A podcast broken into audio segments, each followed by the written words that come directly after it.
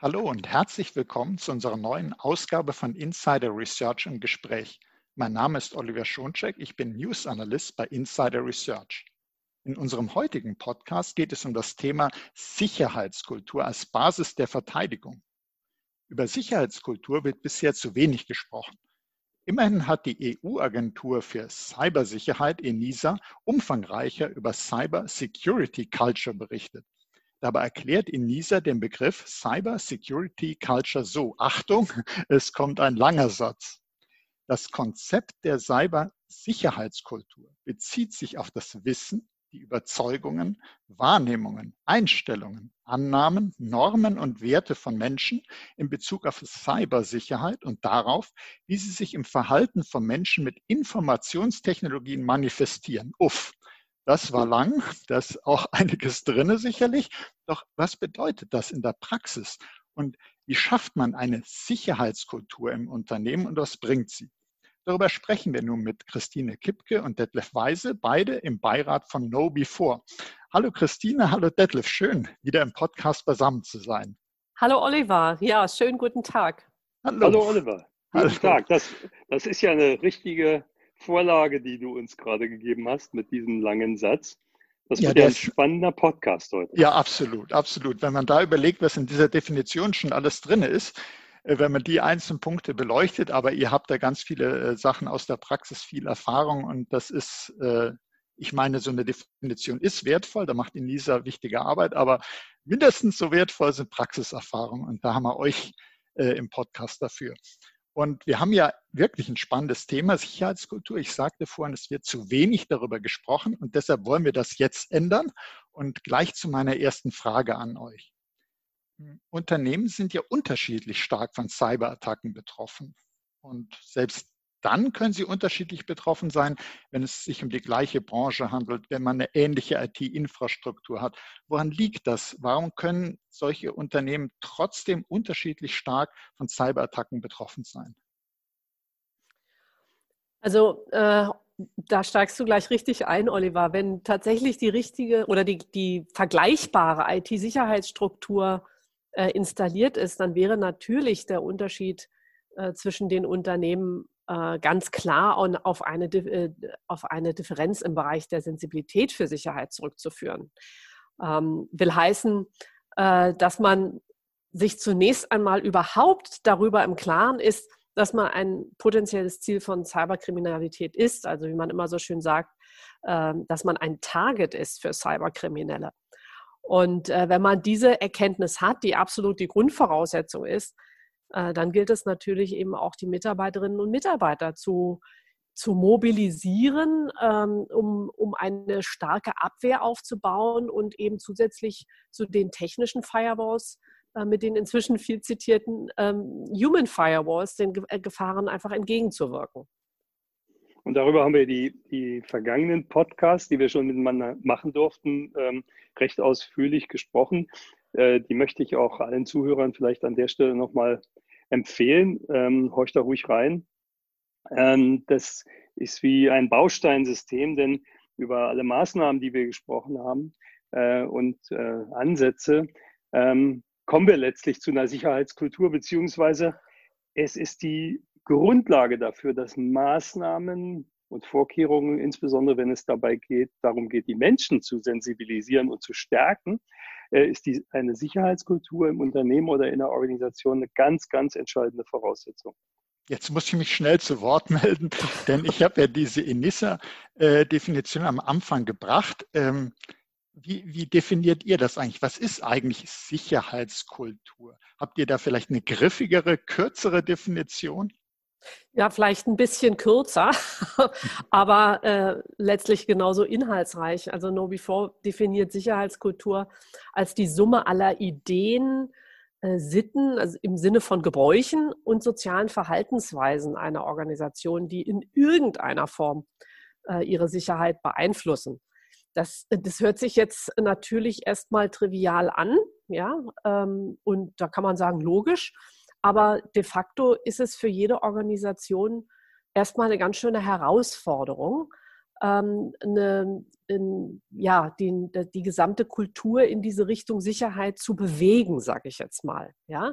Dazu gehört natürlich, dass äh, zunächst einmal, da haben wir gerade eben schon ganz kurz äh, was zu gesagt, die Unternehmensleitung in dem Bewusstsein ist, dass eine Sicherheitskultur als Ergänzung der Unternehmenskultur, und das sage ich extra, zwingend notwendig ist, äh, um in Zukunft als Wettbewerb, wettbewerbsfähiges Unternehmen zu bestehen. Also Sicherheitskultur ist also nicht losgelöst irgendetwas, was ich jetzt installiere, weil es ist, es ist am Ende des Tages ein Baustein der hoffentlich bereits existenten Unternehmenskultur zu sehen. Und ähm, wenn das erstmal jetzt im Bewusstsein der Unternehmensleitung drin ist, dann ist es natürlich auch an Ihnen, alle Mitarbeiterinnen und Mitarbeiter, bei ihren unterschiedlichen Sensi äh, Sicherheitsempfindungen abzuholen und sie entsprechend in die Sicherheitsstrategie einzubinden. Das ist ja tatsächlich so. Wir alle haben unser eigenes Gefühl, was Sicherheit angeht. Und wenn wir aber einheitlich an einem Strang ziehen wollen, müssen wir jeden Einzelnen eben bei diesem Gefühl abholen und ihn dahin bringen, äh, wo wir die Kolleginnen und Kollegen brauchen, um denn diese starke Abwehr am Ende des Tages auch aufzubauen. Der Schlüssel, wie man aus,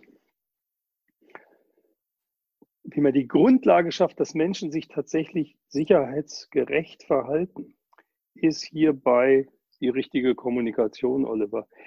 Denn ich muss äh, erklären, nicht nur wie etwas funktioniert, sondern ich muss auch erklären, warum es so wichtig ist, dass alle mitmachen. Also die 15. Richtlinie hilft nicht, wenn derjenige, der sie befolgen soll, nicht den Sinn und Zweck verstanden hat und sich bereit erklärt, dabei mitzumachen. Deswegen ist es ganz wichtig, bei einer Änderung, also zum Beispiel bei der Implementierung einer stärker sicherheitsgeprägten Unternehmenskultur, alle abzuholen, so wie Christine das eben auch beschrieben hat und mit dem Warum. Warum bist du also selber ein wichtiges Element in unserer unternehmensweiten Sicherheitsstrategie anzufangen? Wenn Menschen verstehen, warum sie etwas tun, insbesondere warum sie etwas anders tun sollen als bislang, dann kann man sie auch einfangen im Sinne von Begeisterung und sie dazu bringen, ein Stück weit aus gelebten und gewohnten Prozessen herauszugehen. Also wir sagen dazu, die Komfortzone, die eigene Komfortzone zu verlassen. Und dann hat man eine gute Grundlage geschaffen, um dauerhaft höheres Sicherheitsbewusstsein zu erreichen. Wissensvermittlung ist viel erfolgreicher, also durch Training oder auch durch, durch Tests, die man durchführt. Wenn Menschen überzeugt sind, ist es das Richtige, was ich da tue und ich möchte gerne mitmachen. Und ich glaube, also dieser Punkt ist auch echt wichtig, dass man dieses Warum dazu sagt. Wer in der Sicherheit arbeitet, wer Security-Experte ist, gilt ja gemeinhin als paranoid. da trage ich Eulen nach Athen. Äh, aber man darf eben nicht davon ausgehen, dass die anderen gleich wissen, das ist wichtig, das muss man ja machen, sondern warum muss ich das machen? Und äh, ich denke auch, und das gehört ja auch zu einer Unternehmenskultur und deshalb zur Sicherheitskultur, wenn ich etwas erkläre, warum etwas ist, nehme ich den anderen auch eher ernst. Ich sage nicht einfach nur, das da musst du machen, sondern ich gebe noch das Warum dazu. Also das hilft sicherlich, also genau wie er sagt, zur äh, Motivation dazu, weil man wahrgenommen wird und ernst genommen wird. Und es ist aber sicher auch ein schwieriges Thema, äh, wenn man Verhaltensänderungen machen möchte. Und wir kennen das ja auch aus dem Alltag. Verhaltensänderungen lassen sich sehr schwierig erzielen, ob wir jetzt an Umwelt denken, egal, viele Bereiche, wo was geschehen muss.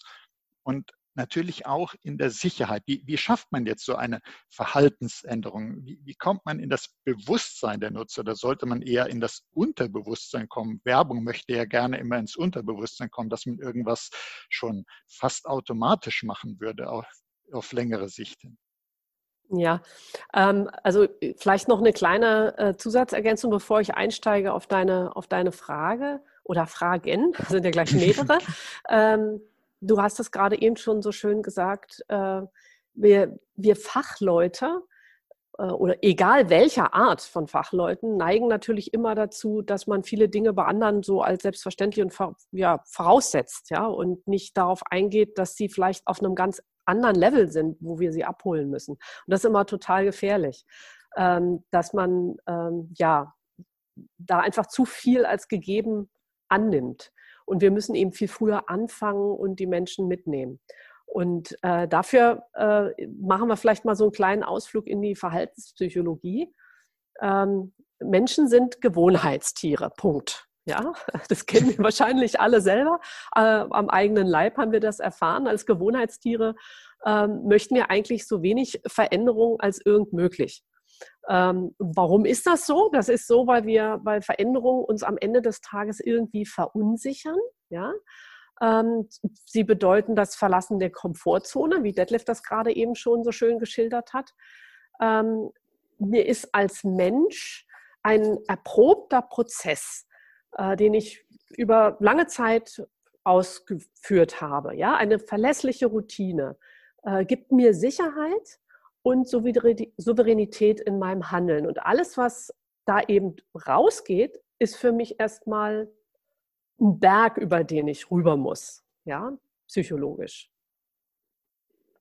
Ja, und neben diesem Berg, den, den, ich vielleicht scheue, ja, sind wir auch in unserer gesamten Entwicklung über viele, viele Generationen äh, dahingehend geprägt und das ist nichts Schlechtes, sondern es ist etwas Ökonomisches im Sinne unseres, unseres grundsätzlichen Verhaltens, mit möglichst wenig Einsatz eine möglichst große Wirkung zu erzeugen.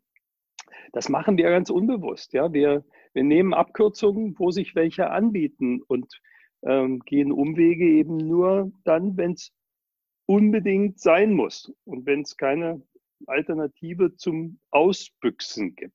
Ja? Ähm, das hängt stark mit dieser Komfortzone zusammen, aber es ist eigentlich so ein unterbewusster Prozess, wo man sagt, wir sind eigentlich mal dabei, uns zu optimieren. Ja? Und jeder zusätzliche Aufwand bedeutet dann eben ein Entgegenwirken gegen dieses Grundbedürfnis, möglichst optimiert vorzugehen. Und dann kommt noch ein ganz wichtiger Aspekt hinzu, den gerade Sicherheitsexperten nicht unterschätzen dürfen. Gerade wenn sie wenn sie von Menschen verlangen, Dinge zu tun, die, die sie vielleicht auch in eine etwas ungewöhnliche, vielleicht sogar eine peinliche Situation bringen. Ich nehme mal das Beispiel ähm, der Zugangskontrolle. Also wenn, wenn man jemandem nicht automatisch die Tür aufhält, der einem folgt, sondern vielleicht sogar danach fragt, wer sind Sie und können Sie sich ausweisen, weil man jetzt gerade aufs Firmengelände geht, dann dann widerstrebt das so ein bisschen den sozialen Normen, die wir über die Zeit hinweg als Menschen gelernt haben. Ja, also höflich zu sein, hilfsbereit zu sein. Das sind so soziale Normen, die wir, die wir von Kindesbeinen an hoffentlich, sag ich mal, erlernen. Und Sicherheitsroutinen widersprechen manchmal diesen Normen. Und da muss man im Kopf behalten, dass Menschen grundsätzlich eben immer sich an sozialen Normen einer Gruppe, einer Gesellschaft, ihrer Erziehung etc. ausrichten. Und wenn wir solche Settings, wie wir sie gerade beschrieben haben, nämlich das Verlassen der Komfortzone, also unser Hang zur Bequemlichkeit oder auch der Wunsch, möglichst viel mit möglichst wenig Einsatz zu erreichen, nicht ausreichend berücksichtigen bei der Gestaltung von Sicherheitsrichtlinien und dem Etablieren einer Sicherheitskultur, dann werden wir als Sicherheitsverantwortliche scheitern. Also wichtig ist, diese Dinge im Kopf zu haben. Umso wirkungsvoller sind dann auch angestoßene Veränderungsprozesse. Das ist jetzt erstmal das Basiswissen Verhaltenspsychologie. Aber ja, setzen wir jetzt noch so einen ganz kleinen oben drauf. Ja? Ähm, wir, wenn wir Verhalten anschauen, dann äh, ist das immer in einem Zusammenwirken ähm, gebündelt äh, von Motivation, Fähigkeiten, also Motivation von Fähigkeiten und immer noch von einem äußeren Impuls. Ja? Ähm, das heißt, ähm, wenn ich weiß, was ich tun muss, aber nicht die dazu notwendige Motivation aufbringen kann, dann werde ich es auch nicht tun. Auch wenn du mich jetzt noch so total nett darum bittest, Oliver. Das ist aber schade. ja, umgekehrt ist aber auch, kann meine Motivation äh, für eine bestimmte Verhaltensweise noch so hoch sein äh, und ein Impuls auch äh, ganz stark, ähm, wenn ich es nicht weiß, wie ich etwas umsetzen soll, dann kann ich es auch nicht tun. Ganz relativ einfach. Dann fehlt mir das schlichtweg das nötige Know-how. Äh, lass mich vielleicht mal ein ganz praktisches Beispiel ergänzen, weil ähm, sonst habe ich Sorge, dass wir vielleicht die Hörer auch ein bisschen verlieren, weil wir bewegen uns ja jetzt irgendwie drei, drei Ebenen über der Praxis. Und Oliver hat ja vorhin gesagt, Mensch, helft mir mal bei der Definition oder besser gesagt bei der Erklärung zur Definition, was Sicherheitskultur macht. Also gerade diese beiden Beispiele sind unglaublich gut geeignet an, oder zwei, zwei Themen sind unglaublich gut geeignet, diese beiden letzten Dinge von dir, Christine, zu erklären. Das eine ist, wenn du als Sicherheitsverantwortlicher ähm, alle Menschen begeisterst, jetzt mitzumachen bei der Abwehr von möglichen Phishing-Attacken aufs Unternehmen und es tatsächlich schaffst, diesen Wunsch, diese Motivation bei deinen Kolleginnen und Kollegen zu etablieren, aber du sagst ihnen vorher nicht, woran sie eine Phishing-Mail erkennen und worauf sie achten müssen, um möglichst keinen Fehler zu machen, dann ist die Motivation zwar da, aber dieser Impuls, nämlich helft mit, die Sicherheit zu verbessern durch das Erkennen von Phishing-Mails, der Impuls wird ver verpuffen, weil, er, weil der Mitarbeiter selber nicht in der Lage ist, genau zu erkennen, wo es geht. Und umgekehrt ist es so, wenn ich äh, noch so eine coole Passwortrichtlinie rausgebe und sage, und so genau müsst ihr euer Passwort jetzt jeden Monat ändern. Ja, die Richtlinie ist klar. Die Mitarbeiter wissen genau, was sie zu tun haben. Wenn die vorher nicht abgeholt wurden und sagen, ja, das habe ich verstanden, das finde ich auch gut, da mache ich auch mit, dann wird auch der Impuls dieser neuen Passwortrichtlinie scheitern, weil die Motivation bei den Leuten nicht richtig ausgeprägt ist. Das vielleicht mal, um diese theoretische Erklärung mit zwei praktischen Beispielen zu untermauern.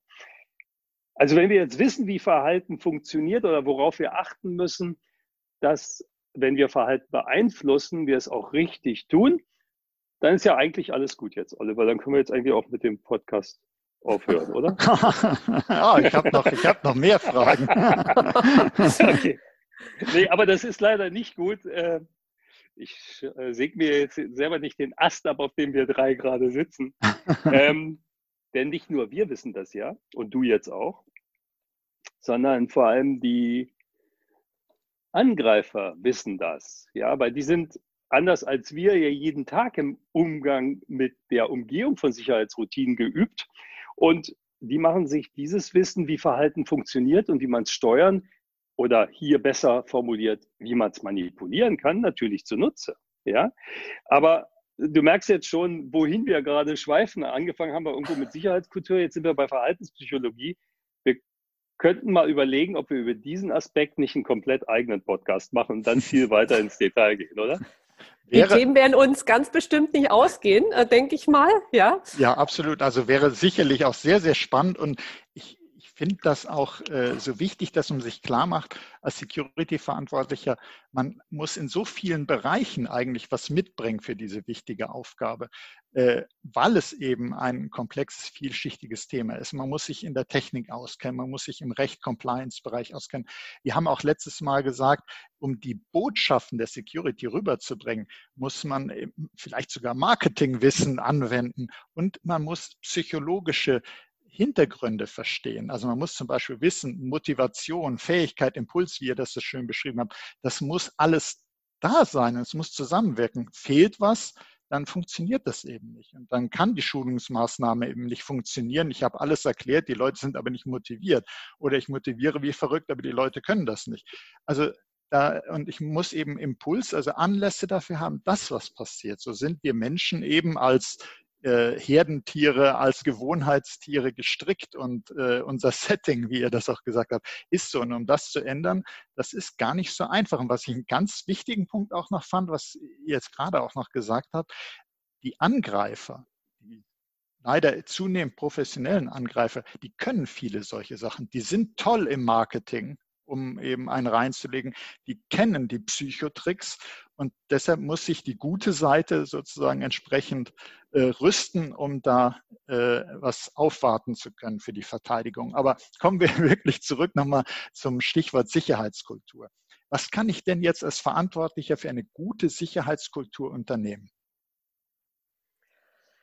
Also zunächst einmal muss äh, allen Beteiligten äh, klar sein, dass es nicht reicht, über Kultur zu reden, äh, sondern sie muss halt auch einfach gelebt werden. Ja?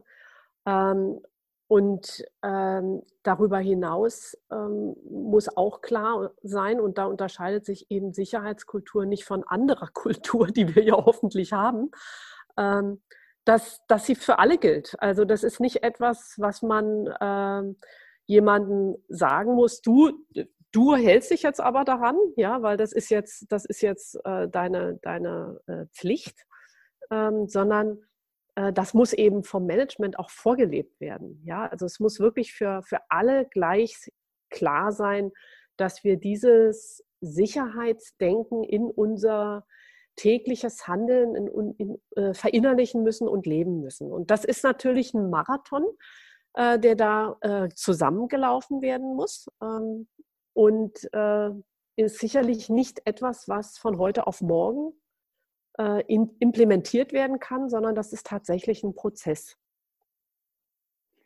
Und ähm, ich knüpfe ein bisschen an diese ENISA-Definition an. Kultur ist natürlich ein höchst komplexes Gebilde. Ja? Also von der definitorischen Seite her, das haben wir vorhin gehört, aber es ist auch dann tatsächlich, was jetzt die Umsetzung anbelangt, ein höchst komplexes Gebilde.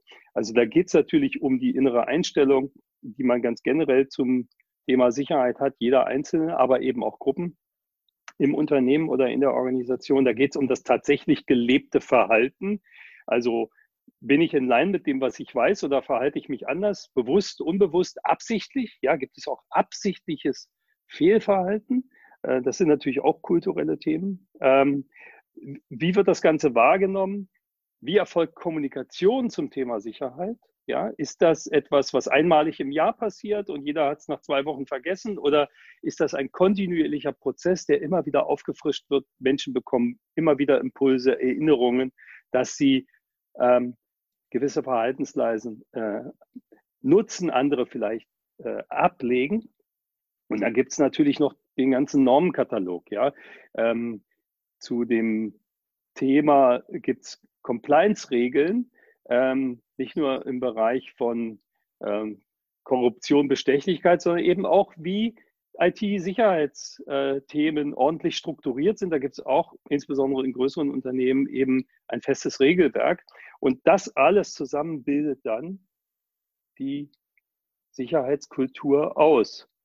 Und ähm, wenn man das jetzt weiterdenkt, dann wird schnell erkennbar, dass das eben auch nicht die Aufgabe eines einzelnen Individuums oder einer kleinen Gruppe von Menschen, die sich mit Sicherheit im Unternehmen beschäftigen, ist, sondern dass das ein Zusammenwirken von verschiedenen Verantwortlichkeiten und Verantwortlichen in der Organisation ist. Also ob das jetzt die Personalabteilung ist, die Rechtsabteilung, die Sicherheitsabteilung, die IT-Abteilung, und wie Christine gerade erwähnt hat, das Management nicht zu vergessen, auch der Betriebsrat, also Mitarbeitervertretungen müssen da mit ins Boot geholt werden, wenn eine Kultur entsprechend implementiert werden soll. Und dann tragen aber auch alle zusammen gemeinsam die Verantwortung, dass das funktioniert. Und dann wird auch das, was wir vorhin zum Thema, warum soll ich mich denn anders verhalten haben, viel einfacher. Wenn ich das schaffe, dass alle zusammenarbeiten und ein gemeinsames Ziel haben, dann funktioniert auch die Überzeugung eines jeden Einzelnen viel besser. Ja, und wichtig ist natürlich ähm, an der Stelle, dass auch die, äh, die, die erforderlichen Werkzeuge sozusagen zur Verfügung gestellt werden, ja, um, äh, ähm, ja, um die notwendigen Kenntnisse äh, zu, zu, ähm, zur Verfügung zu stellen. Ähm, zum Beispiel mit äh, Schulungen, äh, damit ich eben weiß, wie ich mich richtig zu verhalten habe und eben auch die, die Testmöglichkeiten, dass ich sozusagen auf die Straße kann und, und äh, üben kann, wie ich mich in Gefahrensituationen eben richtig verhalte, wenn ich auch diesen, den alltäglichen äh, Druck habe, den meine normale Arbeit ja einfach mit sich bringt. Ja? Und mit zunehmendem Wissen und, ähm, und äh, dem Bewusstsein für Sicherheit ist es dann eben auch wahrscheinlicher, dass Mitarbeiter äh, beginnen, sich sicherheitsbezogene Werte zu eigen zu machen und ihr Verhalten entsprechend zu ändern und anzupassen an diese Sicherheitskultur, die jetzt langsam wie ein Pflänzchen anfängt äh, zu wachsen.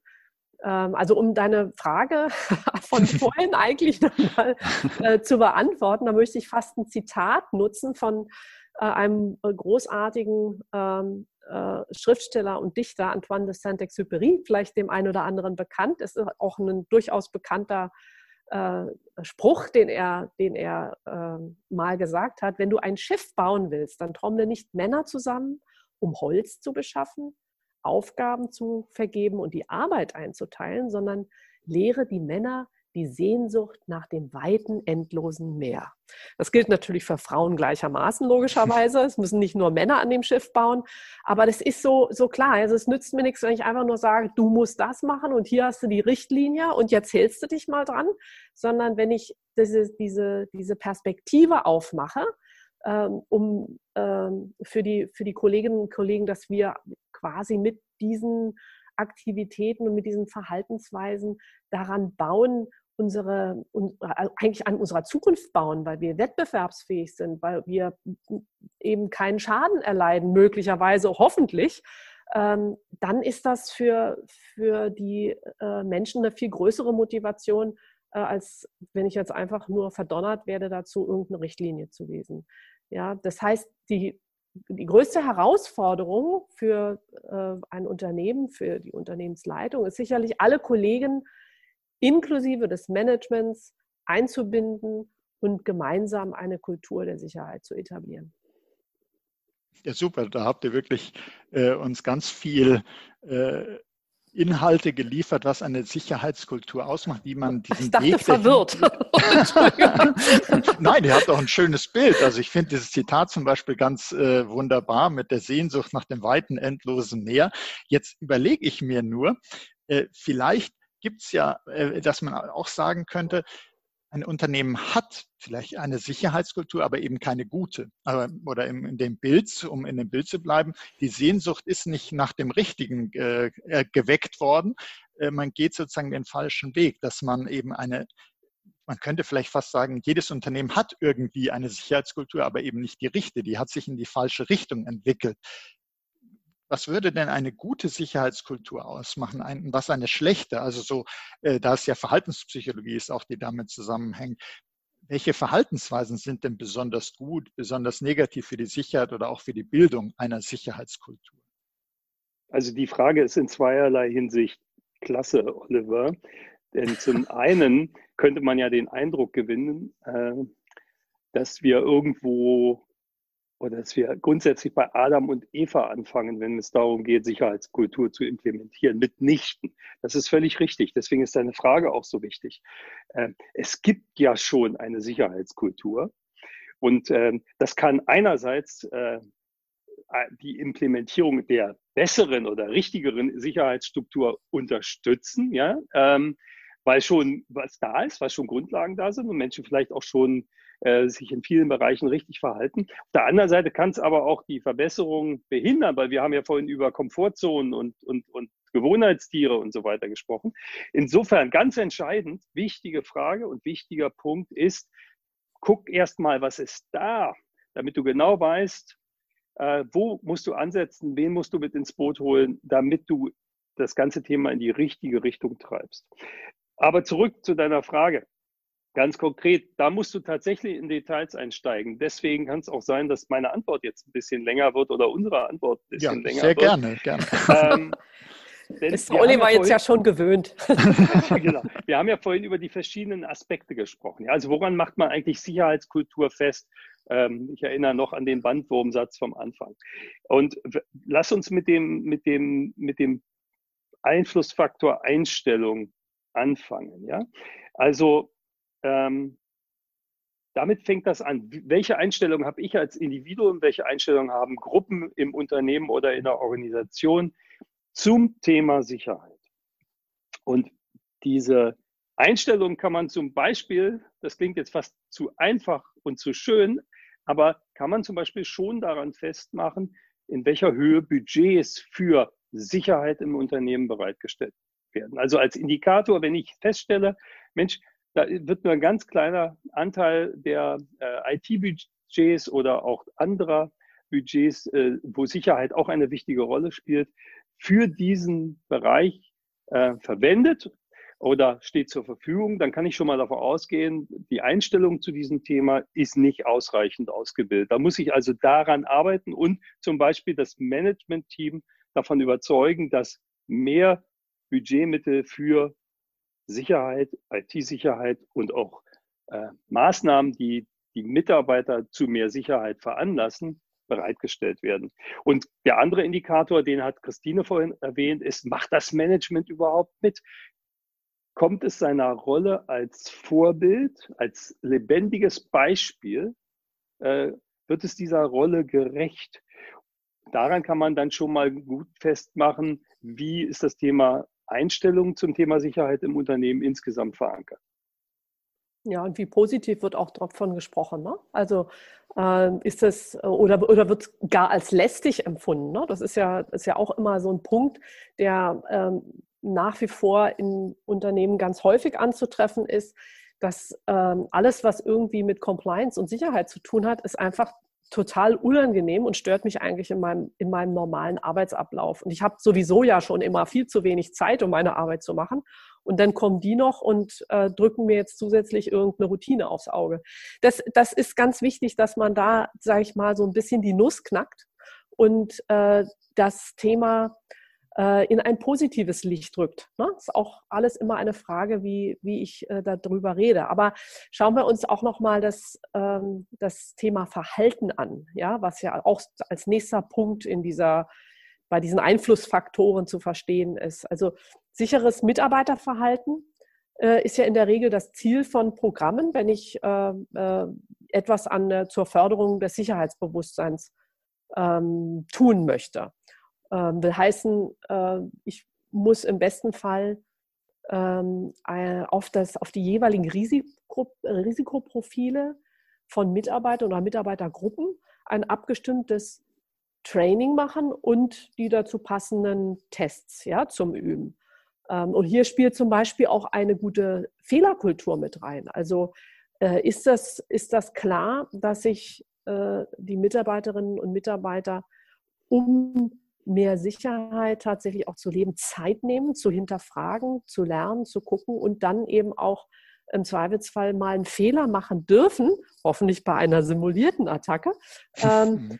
äh, um daraus dann eben zu lernen und äh, äh, kriegen sie dann nicht sozusagen ein, ein, schlechtes Image, ja, oder noch im Zweifelsfall äh, in irgendeiner Form eine Sanktion. Das geht natürlich überhaupt nicht, ja, sondern wir wollen alle gemeinsam dran lernen und äh, das ist eben auch eine bestimmte äh, Einstellung und, und ein bestimmtes Verhalten, was ich an den Tag le lege.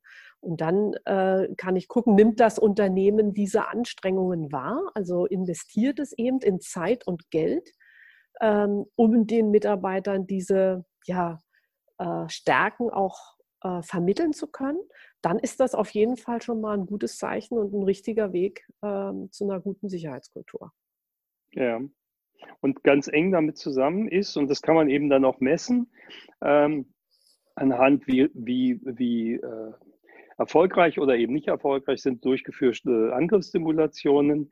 Ähm, wie gut verstehen die Mitarbeiter äh, tatsächlich sicherheitsrelevante Themen und Praktiken und können sie ihr Wissen anwenden? Ja, ähm, das ist das, was Christine eben auch schon angedeutet hatte. Es äh, ist natürlich eins zu trainieren und in Trainings auch ähm, ja, Testabfragen einzubauen, zu gucken, äh, bewältigt der Proband den Trainingsinhalt und kann er die Fragen, die sich daraus ableiten, richtig beantworten. Aber ein anderes ähm, und viel entscheidenderes ähm, erlerntes Wissen ist das, das angewendet wird, wenn das nicht im Rahmen eines Trainings abgefragt wird, sondern wenn es im Alltag, also in einer Stresssituation abgefragt wird.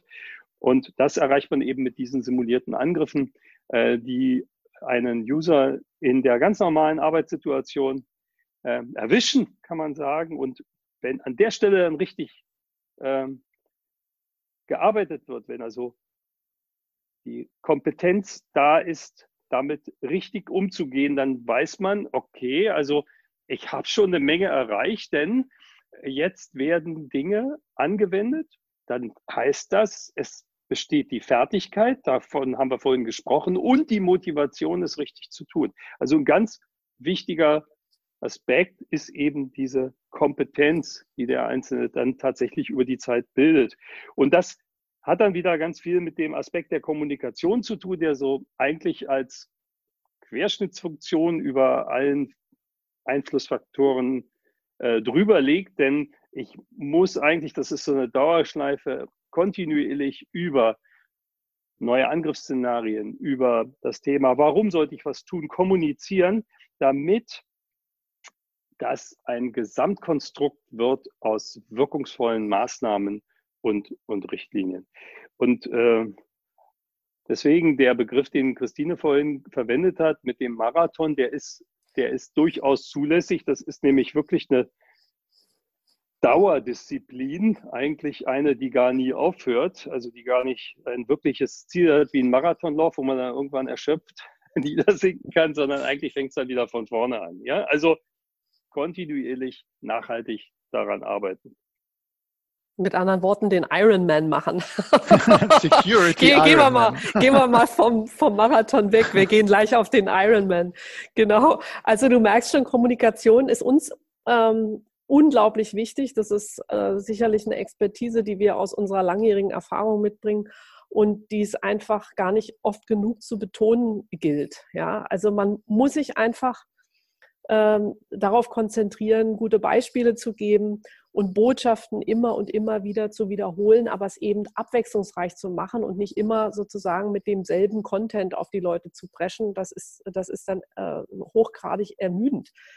Und äh, man kann die Mitarbeiter wunderbar ermutigen, auch über Sicherheit zu sprechen, sowohl über, über negative als auch über positive Aspekte und Erfahrungen. Da darf man ruhig einfach mal seine ganze Kreativität ausleben äh, und zum Beispiel ähm, mal eine Cyberwoche in der Kantine machen, ja, und dann gibt es halt Gerichte, die namentlich aus der Cyberwelt kommen, ja, also ich nehme heute gerne Tailgating, aber mit Kartoffeln anstelle von Reis, ja, so als, als Beispiel, ja, und auf dem Tablett habe ich dann ein wunderbar schönes äh, Infoblatt oder eine Infografik, wo dann über Social Engineering Attacken aufgeklärt wird. Das ist sozusagen ähm, mal eine ganz andere Herangehensweise, als wenn ich es eben immer so in der gleichen Art und Weise kommuniziere. Und durchaus analog und eben nicht digital. Also die Mischung macht es ja an der Stelle auch. Ja?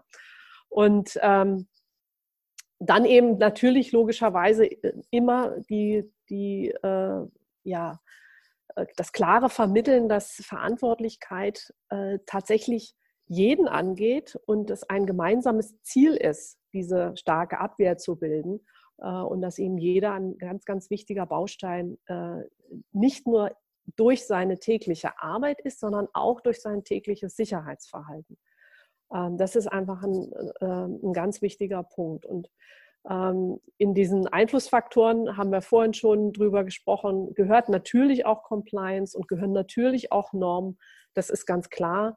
Und, aber auch hier ist einfach das Warum und das Wie, über das wir jetzt schon ganz doll gesprochen haben, nach wie vor das A und das O. Ja, also Kommunikation ist hier einfach eine, eine, eine ganz, ganz entscheidende Rolle. Und ich bin ganz sicher, dass damit schon die halbe Miete an Bord wäre. Ja, ich glaube, den größten Fehler machen viele Unternehmen, dass sie einfach falsch kommunizieren.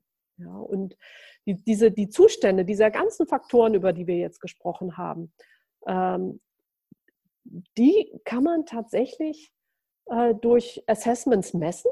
Ja?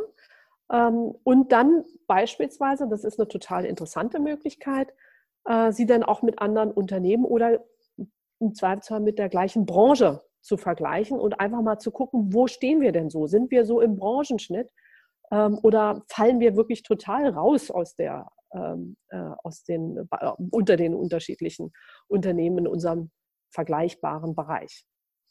Moment, jetzt muss ich eure spannenden Ausführungen kurz äh, unterbrechen mit einer Zwischenfrage. Also Compliance äh, ist ja auch immer ein Thema, das mir sehr wichtig ist. Und da gibt es doch auch äh, Branchenunterschiede, zum Beispiel bei Compliance. Gibt es denn auch Unterschiede zwischen den Branchen, wenn man versucht, die Sicherheitskultur zu messen oder diese Einflussfaktoren? Ihr sagt ja, man vergleicht sich so Peering Group mit den Unternehmen der gleichen Branche und sind spannende äh, Ergebnisse, die man da erzielen kann. Wie ist es denn, wenn man die Branchen untereinander vergleicht?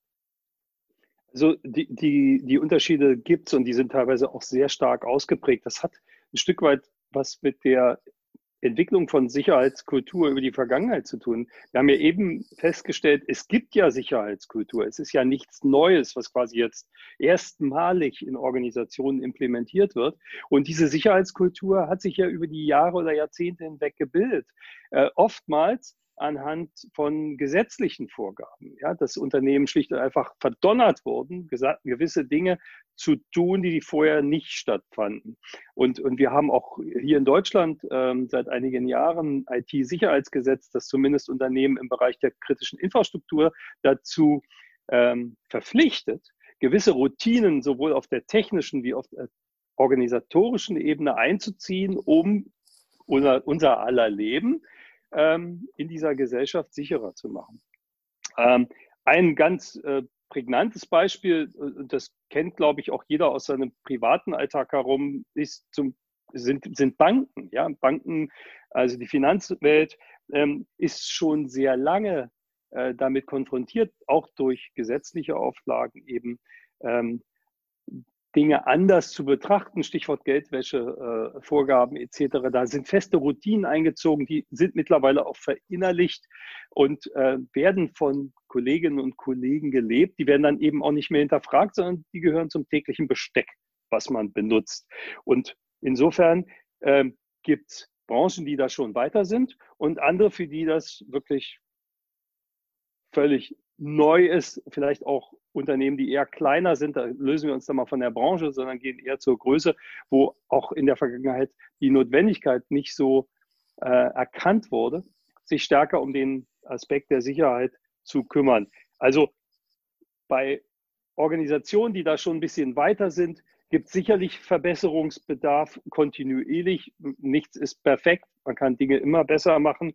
Ähm, und eben in Organisationen, wo das noch nicht so stark ausgeprägt ist. Kultur ist, ist ein Dauerbrenner. Ja? Also ähm, hilft nichts, wenn man eine tolle Kampagne startet, die drei Monate durchzieht und dann hinterher meint, ja, das reicht jetzt für die nächsten zwei Jahre, das bleibt uns irgendwie schon erhalten. Das ist ein äh, dauerhafter Prozess und dann etablieren sich eben über die Jahre hinweg auch Standards, die ganz tief in der DNA des jeweiligen Unternehmens verwoben sind. Also ihr habt uns jetzt äh, wirklich das Thema Sicherheitskultur äh, anschaulich und mit vielen Facetten nahegebracht. Ähm, jetzt wäre so meine Bitte für die äh, Zuhörer und Zuhörer, was wäre denn jetzt so eine Maßnahme, was, was würdet ihr da aus eurer Erfahrung sagen, um die Security Culture, die Sicherheitskultur zu verbessern? Also was könnte man jetzt da machen und wer wäre da eigentlich besonders gefordert? Wir wissen, das ist alles auch Teamwork. Man muss also alle Leute äh, dazu kriegen, dass sie Sehnsucht nach dem offenen Meer haben. Aber wer ist jetzt äh, erstmal gefragt? Es muss hier irgendeinen Startschuss geben. Ja, das ist eine gute Frage. Ähm, äh, wenn ich, ne, wenn ich ähm, mir was wünschen dürfte, so, äh, das ist ja immer so die Sache, äh, man, man kann sich natürlich viel vornehmen. Ob es denn ähm, genehmigt wird, ist die andere Frage. Aber ich würde tatsächlich dafür plädieren, äh, dass das Thema Security Culture äh, tatsächlich ja ein eigener Verantwortungsbereich ähm, in der Security-Abteilung wird. Ähm, oder dass ähm, also das kann man natürlich in, in verschiedenen Möglichkeiten Ausgestaltung machen. Also entweder äh, schaffe ich dafür eine, eine eigene Position. Ähm, das ist natürlich äh, wahrscheinlich am schwierigsten durchzusetzen, weil die Security-Abteilungen ja einfach per se schon mal jenseitsmäßig unterbesetzt sind nach wie vor. Ähm, oder man ähm, schaut, wenn man tatsächlich schon vielleicht einen Verantwortlichen oder eine Verantwortliche hat, die sich um das Thema Security Awareness kümmert, äh, dass dieses Thema Security Culture einfach sozusagen als zusätzliche Aufgabenstellung an diesen Bereich rangeflanscht wird. Ja, das hängt natürlich immer so ein bisschen auch von der Größe des jeweiligen Unternehmens ab, was man da, äh, was man da durchsetzen kann und was auch realistisch ist. Das ist ganz klar.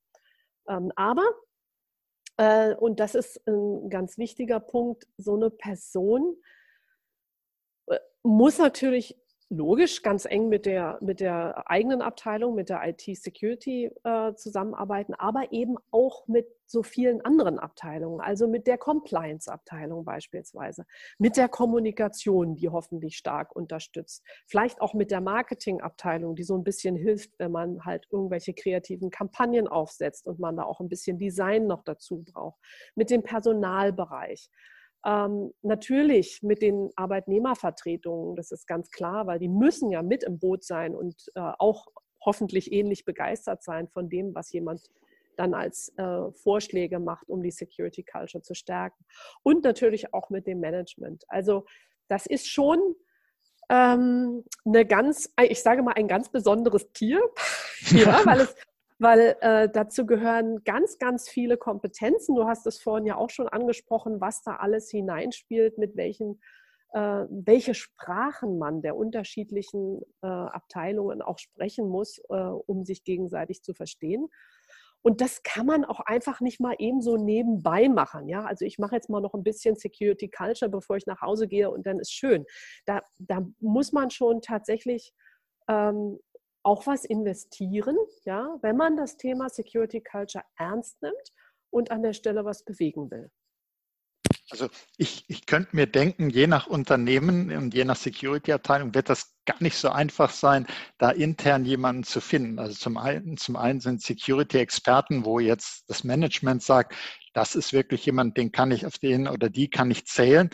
Meistens sind die technisch total fit. Da wird natürlich äh, viel stärker drauf geguckt. Der kennt die ganzen Tools, der kennt die Verfahren, der Zertifikate im Bereich Security das ist die Frau, das ist der Mann für den Posten. Aber wir haben ja gesehen, die, das Anforderungsprofil, das hattest du ja gerade auch nochmal gesagt, das ist weitaus vielschichtiger, was alles zu der Sicherheitskultur dazugehört. Und da kommt mir jetzt gerade so ein Gedanke, im Datenschutz gibt es ja auch ein ähnliches Problem. Man findet irgendwie keinen, hat keine Ressource für als Datenschutzbeauftragten, dann wird dann auf externe zugegriffen. Das ist äh, sehr häufig da. Ist denn das mhm. auch vorstellbar, dass man externe Berater nimmt für so eine Position? Also ich würde sagen, das ist eher schwierig. Ich glaube, wenn es um das Thema Kultur geht, dann muss man natürlich schon auch die, ja, die eigene Unternehmenskultur und Philosophie auch irgendwie atmen können. Mhm. Ja? Und als Externer ist das immer so eine Sache, weil man hat nur so eine punktuelle Sicht auf das jeweilige Unternehmen. Und man wird wahrscheinlich auch nicht so als Teil akzeptiert. Ja?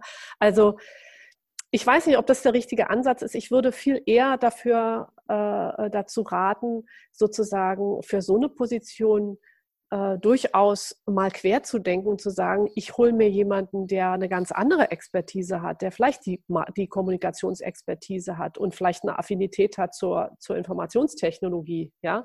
Also das muss niemand sein, der äh, in den Bits und Bytes zu Hause ist, sondern das Thema äh, rund um die IT-Security, die man für diesen Kontext braucht, den kann man auch zusätzlich noch erlernen.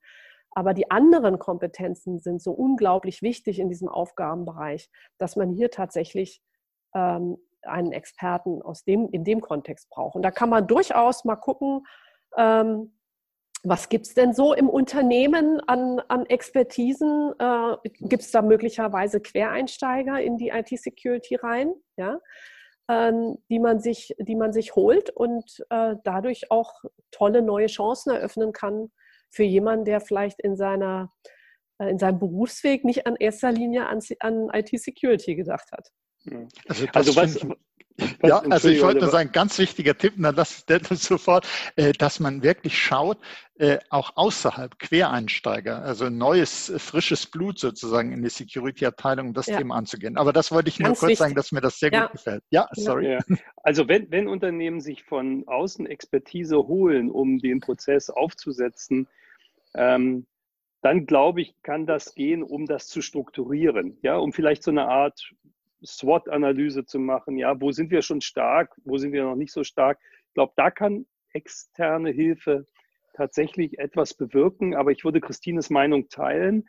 Wir haben vorhin darüber gesprochen, das ist ein Marathonlauf, das hört eigentlich nie auf.